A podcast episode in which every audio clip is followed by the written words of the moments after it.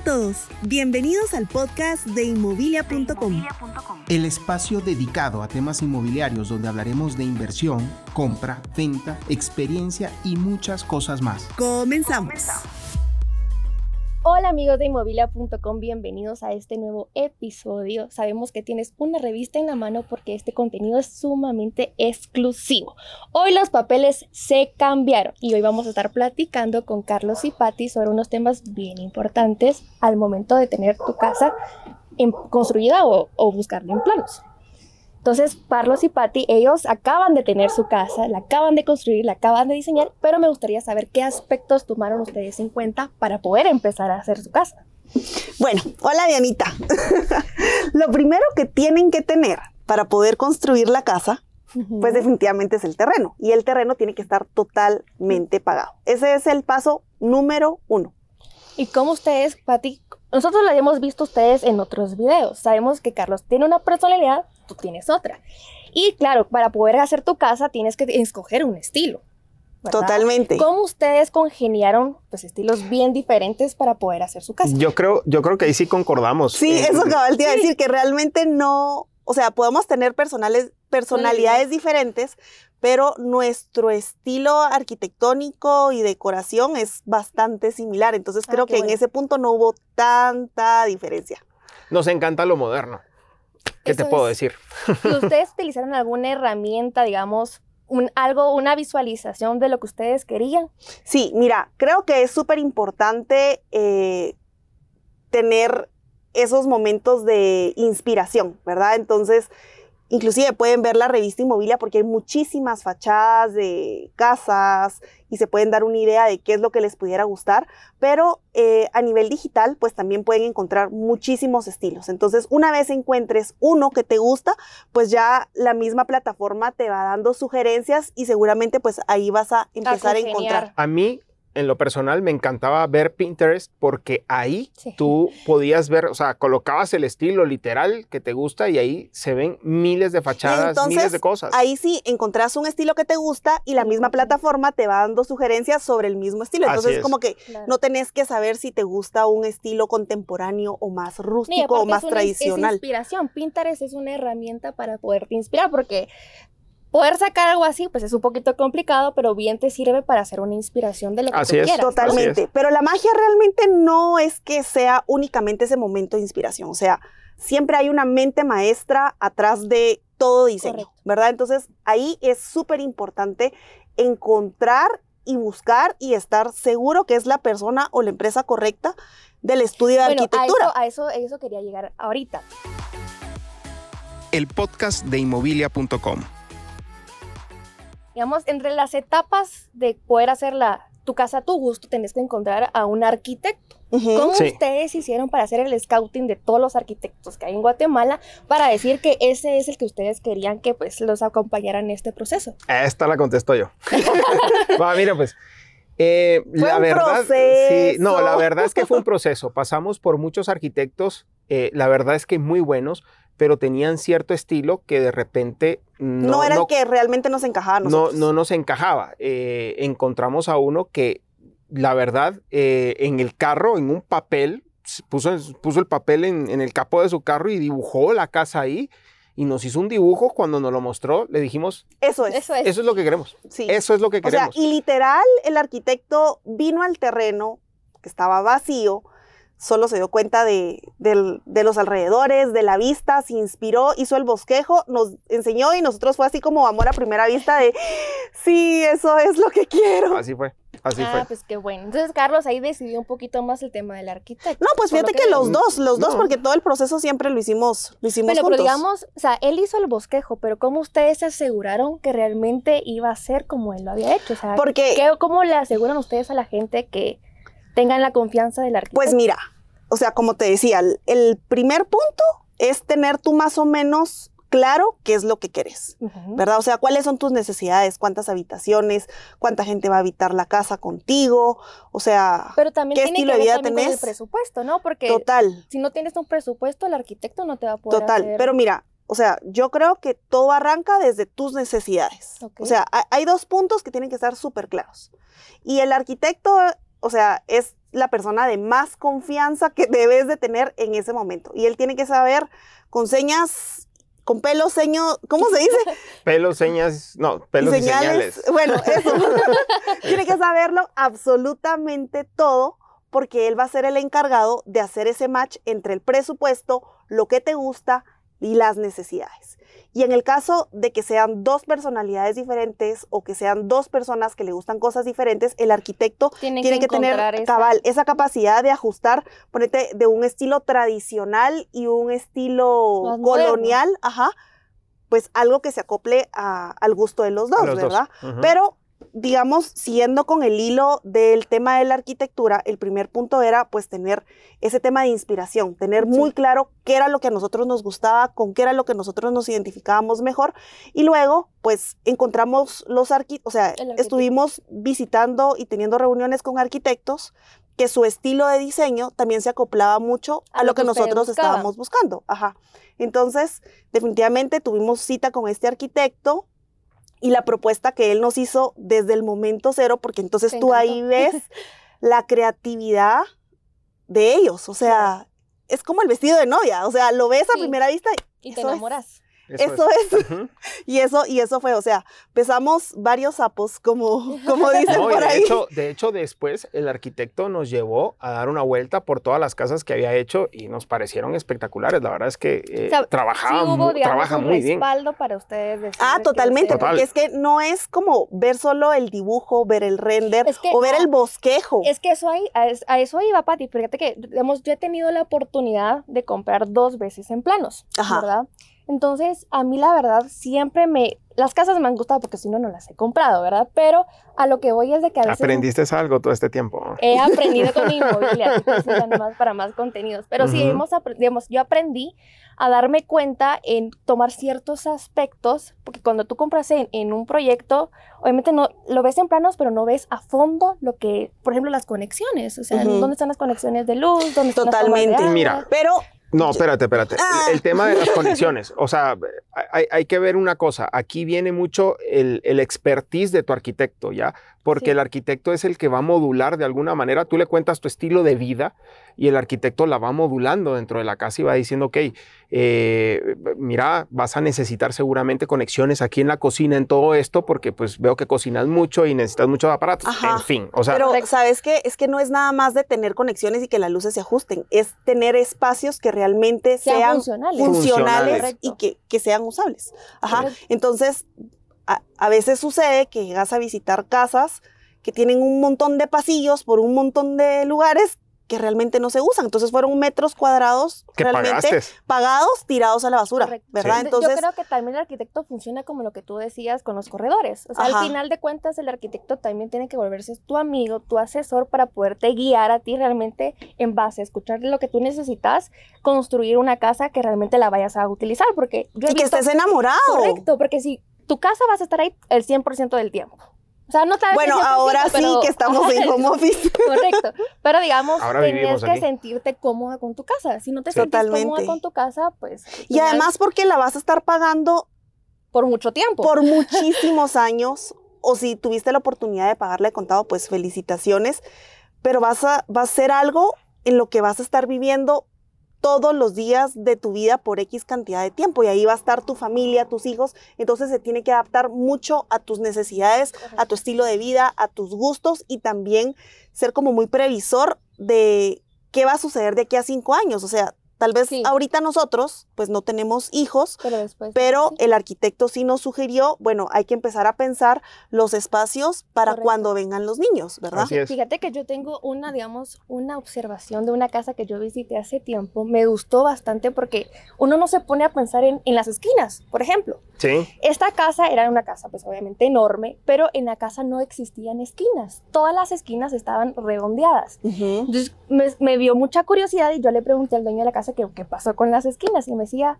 que cuando él construyó su casa, él pensó en los futuros hijos y futuros nietos que iba a tener. Ujú. Y pasa que con los niños a veces se golpean mucho en las esquinas, ¿no? Entonces quitó todas las esquinas para que no existiera ese tipo de accidentes. Entonces creo que ese es el, a lo que vamos, ¿verdad? Que- Ok, yo creo que ese tal vez pudo haber sido ya un, un extremo, extremo, porque no sí. sé cuánto te Sí. puede costar hacer una pared así curva. Mira, No, no, era curva, sino que no tenía. no hay filo. Ajá. o sea, lo que no ah, hay es ya filo. entendí, ya entendí. Pero, pero sí, es totalmente válido. Es tu casa y la puedes hacer a tu gusto. Totalmente, y de eso se trata, es como un traje hecho a medida, o sea, es, tú no vas, hay un montón de opciones en el mercado, hay opciones muy lindas de diferentes presupuestos, estilos, tamaños y demás, pero no hay nada como el que diseñen algo Que a ti te que te quepa, o sea, que sea custom made, o sea, que sea exacto a tu medida. Correcto. Ojo, pero yo, yo quiero hacer un paréntesis también porque, digamos, algo que seguramente no me vas a preguntar, pero te lo voy a contestar porque detrás de todo esto, pues también no es para todo el mundo. Ya el hacer la casa también requiere de mucho tiempo, de venir Sí. a supervisar, aunque tú estás contratan- contratando supervisores y un montón de cosas, pero pues tienes que venir, ¿no? A ver que todo el proceso eh, sea, sea el adecuado y, y, pues tener una medio noción ahí de qué es lo que está pasando. Pero, perdona, otra cosa que creo que también es muy importante es tener claro que el papel aguanta con todo. O sea, podés quitar, poner, subir, bajar metros cuadrados, paredes, ventanas, lo que tú querrás y hacerlo todo en papel hasta que estés 100% satisfecho. Sí. Porque ya una vez en obra, o sea, quitar una pared, poner una ventana Sí, o cerrar una ventana, son gastos adicionales. Y son Ajá. costos que tú dices, ¿qué pasó aquí? ¿Por qué tan caro? O sea, Y que sí, tenés que desembolsar en el sí, momento. nosotros Claro. digamos, tratamos de hacer lo mínimo en obra, todo lo vimos en papel, nos sentamos muchas veces con el arquitecto y aquí nuevamente su expertise, porque dicen, no, no la quites porque esto te sirve para esto, o no, mira, si la quitas vas a dejar este espacio en blanco y se va a ver horrible. Aunque O sea, mil cosas. siempre hay un margen de imprevistos, ¿verdad? Porque más de algo puede suceder. Ah, ya sí, en obra ves de, híjoles, tal vez este muro quedó muy corto, hay que subirlo un poco más. Sí. Aquí vale la pena poner otra ventana, etcétera, etcétera. O un sifón para que haya ventilación. Así es. Si quieres conocer maravillosos proyectos inmobiliarios, no olvides visitarnos en nuestro sitio web inmobilia.com. Continuamos en el podcast de inmobilia.com. Fíjate que a mí me pasó, les quiero contar la historia un poco, ¿verdad? De por qué estamos haciendo esta entrevista. Como te contaba al principio, yo he pasado por esta etapa dos veces. Ujú. Y ahorita, pues, volvimos a poder comprar otra casa. Y en la casa, te cuento, o sea, nunca me presentaron un arquitecto. Los que me presentaron eran ingenieros. Y a la hora que íbamos viendo la obra en gris, habían, o sea, hacían falta ciertos tomacorrientes, había, eh, hacía falta que una pared que tal vez funcionaba, como dice Carlos, o unas paredes Sí. que no funcionaban. Entonces ha sido un poquito también tedioso ese tema, digamos, de que hay que quitar una pared, es otro costo extra, hay que. Mover un tomacorriente, es otro costo extra que, como te Sí. decía, tienes que desembolsarlo en ese momento, ¿verdad? Sí. Pero digamos, ahorita es el tema de, las obra, de la obra gris. Ahora pasemos al tema del tema de la decoración, Ajá. ¿verdad? ¿Cómo ustedes- Acabados. Acabados, exacto, Ok. decoración. ¿Cómo ustedes vivieron esta etapa? Porque para mí, la verdad es que a mí me encanta esa etapa de la decoración. Yo es creo que la más bonita. La, la obra gris es como, sí, o sea, estás empezando a ver los espacios y los tamaños. Y regularmente, o sea, veníamos a la obra cuando se estaba construyendo y yo le decía a Carlos, Se ve chiquito. no, se ve demasiado grande. No, no, porque no, tu al contrario, perdóname, no. No, pero yo no, sí lo es que al principio grande. te acordás que veníamos y decíamos, no, es que pues, es- nosotros pensábamos que este espacio era más grande. Y no, los Ujú. espacios en obra gris ven normalmente se ven mucho más pequeños. Correcto. Es cierto, cuando ya tenés los acabados, sí, es al revés. ahí es al Sí, revés. perdón, me Ujú, equivoqué. ujú. Sí. Cuando es obra gris, lo vas a ver todo pequeño. Sí. Ajá. Entonces, no, deja que avance, no hagas ningún cambio porque ahí se mira todo diferente. Sí, es cierto. Ahora, estabas preguntando el tema de los acabados.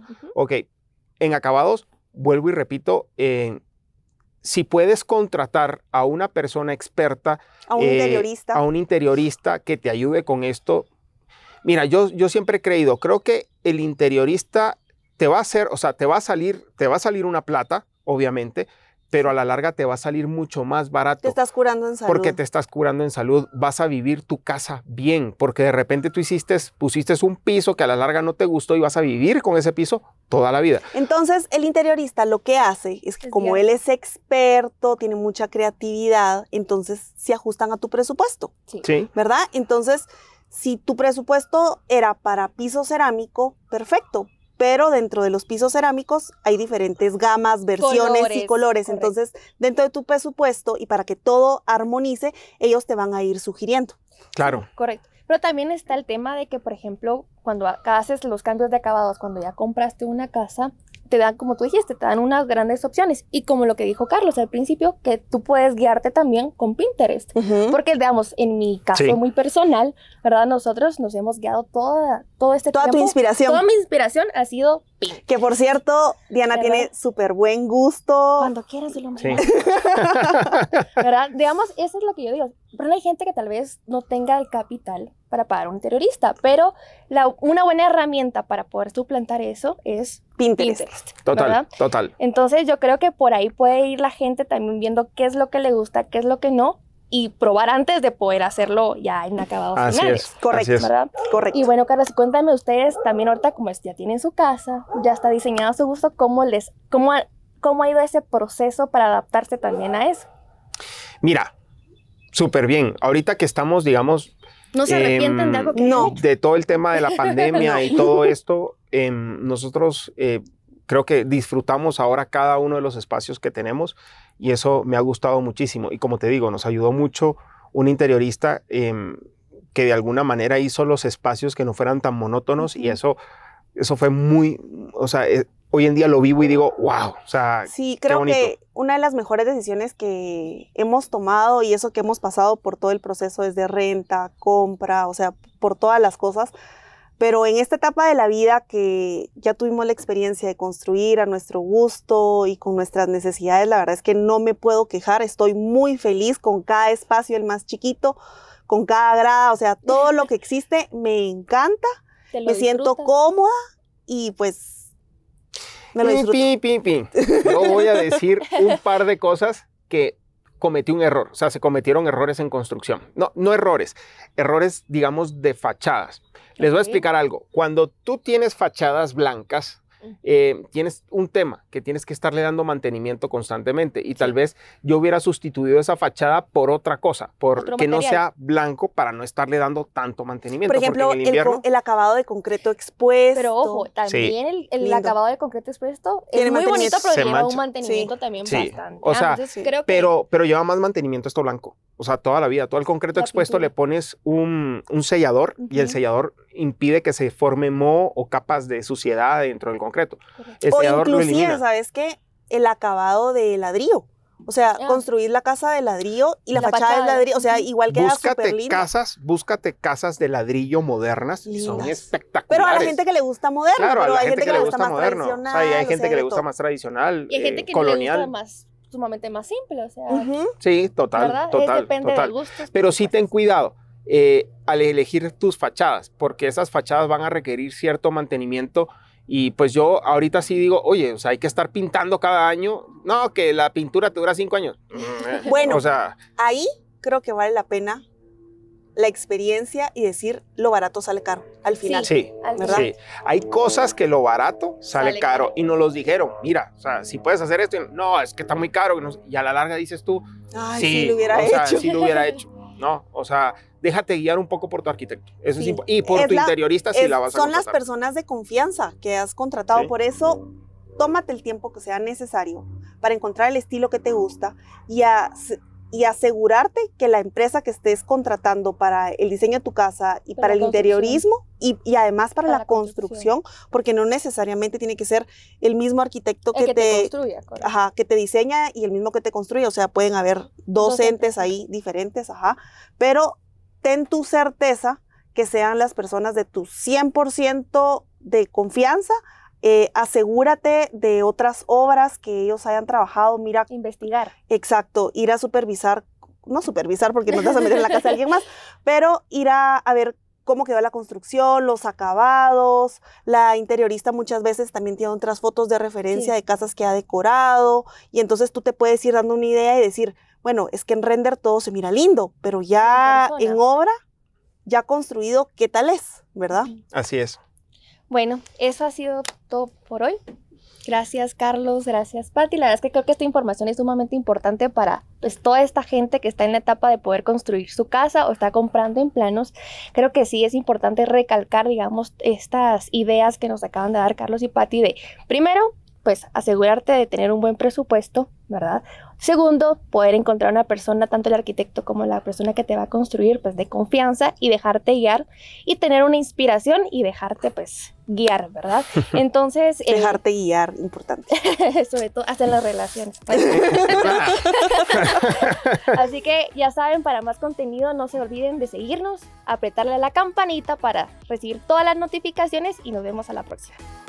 Si quieres conocer las mejores propiedades en venta, reventa o alquiler, visítanos en inmobilia.com.